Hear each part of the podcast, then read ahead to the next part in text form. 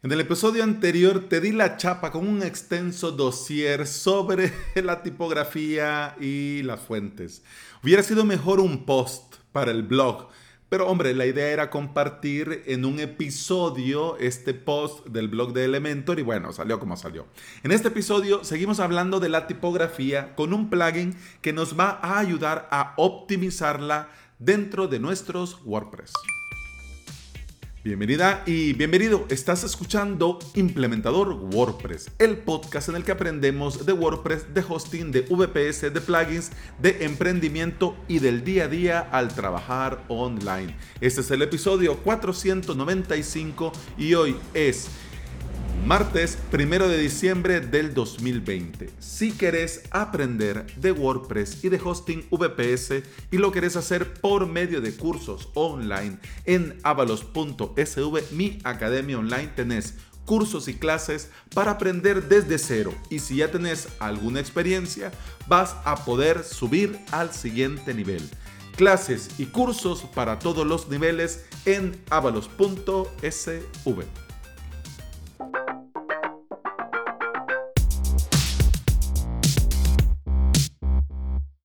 Nos guste o no, lamentablemente las tipografías ralentizan nuestro WordPress, ya sea por el número de peticiones o por el peso de la misma. Sería muy buena idea usar fuentes que no pesaran, porque entre más pesan, más lento se vuelve nuestro WordPress y más tarda en cargar.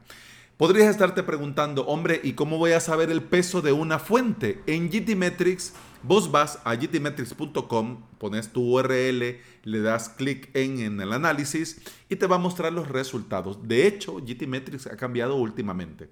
Le das a la pestaña que dice Waterfall, Waterfall o, bueno, como se diga. Y en los botones azules que te aparecen más abajo, hay un botón que dice Font.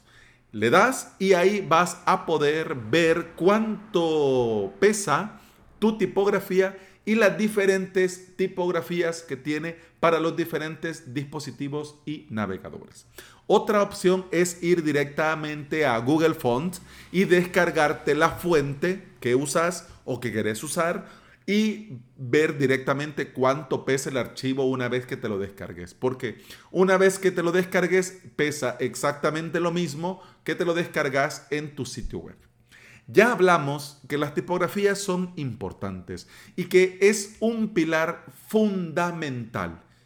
Pero hombre, da un poco de mala onda que este pilar tan fundamental nos dañe en la WPO, es decir, en la optimización y en el tiempo de carga de nuestro WordPress. Pero nosotros también podemos hacer algo para contrarrestar este problema. Alojarnos las fuentes en nuestro propio hosting, en nuestro propio servidor, en nuestro propio VPS. ¿Y cómo hacemos esto? Te estarás preguntando. Hombre, por supuesto, con el plugin OMGF, que dicho que son las siglas de host, Google Font Locally, que no lo voy a volver a repetir, vamos a decir OMGF, ¿ok? Este plugin aprovecha la caché del navegador mientras minimiza las solicitudes sirviendo las Google Font desde nuestro servidor. Este plugin está pensado en mejorar el rendimiento y mejorar el tiempo de carga. ¿Cómo lo hace?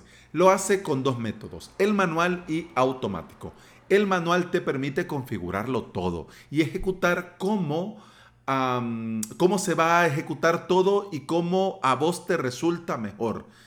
Esta opción, hombre, está bien para los más expertos en el tema, porque ya saben qué es mejor o qué les conviene más. Para los que no, no somos muy expertos, así nos vamos metiendo en el tema, eh, vamos a utilizar el modo automático. En este método se ejecuta todo en segundo plano para capturar las solicitudes que se realizan a las APIs de Google, a los servidores de Google. Al instalar el plugin en tu WordPress y ejecutar el modo automático por primera vez, va a redirigir las solicitudes a su propia API para descargarse las fuentes y copiarlas en tu servidor.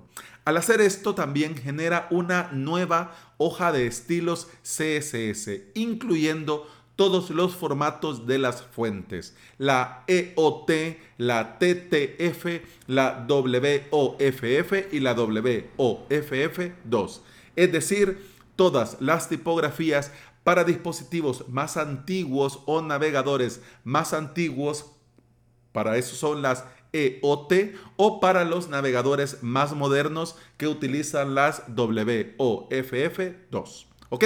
Bien, para que tengamos el 100% de compatibilidad, este plugin reescribe cada URL en la que apunta a las fuentes de Google y las dirige a nuestra fuente descargada en nuestro servidor. El plugin funciona muy bien y hace que algo tan complejo sea muy sencillo de utilizar y fácil de configurar. Pero como todo en la vida de un implementador WordPress, yo antes de poner a punto este plugin en producción te recomiendo hacer pruebas en un clon, en un staging, antes de implementarlo en tu web.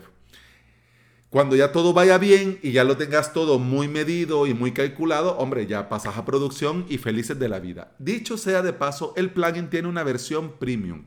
En la versión gratis que nos podemos descargar e instalar desde el repositorio nos ofrece esto de reemplazar las fuentes de Google por copias de nuestro servidor, eliminar las llamadas a las fuentes de Google, administrar y optimizar las fuentes y tomar fuentes, tipografías desde CDNs. La versión premium tiene más opciones y la versión premium te permite optimizar aún más todo lo que hace la versión gratuita. Pero como te digo, para comenzar y mientras le agarramos el tranquillo con la versión del repositorio es más que suficiente. Vamos a ver los detalles técnicos. Te dejo en las notas de este episodio el enlace al repositorio para poder ver y descargar la versión gratuita y el enlace al sitio web con la versión premium que te digo, no es muy cara tiene diferentes para un sitio, para tres sitios, para cinco sitios. No es muy cara, pero bueno, vamos al que le venga bien, enhorabuena los detalles técnicos. Al día de hoy que estoy grabando este episodio, la versión es la 4.2.3. La última actualización fue hace dos semanas. Tiene más de 20.000 instalaciones activas. Funciona con WordPress 4.6 o superior. Ha sido aprobado y testado y garantizado con la última versión de WordPress que es la 5.5.3. Y funciona este plugin con PHP 7.0 o superior. Ojo, Google registra la IP de cada navegador que solicita una fuente. Es decir, que cuando alguien entra en tu web y tu web se conecta a los servidores de Google, eh, Google toma la IP del navegador de tu usuario, ¿ya? Y la guarda para sus cosas, ¿no?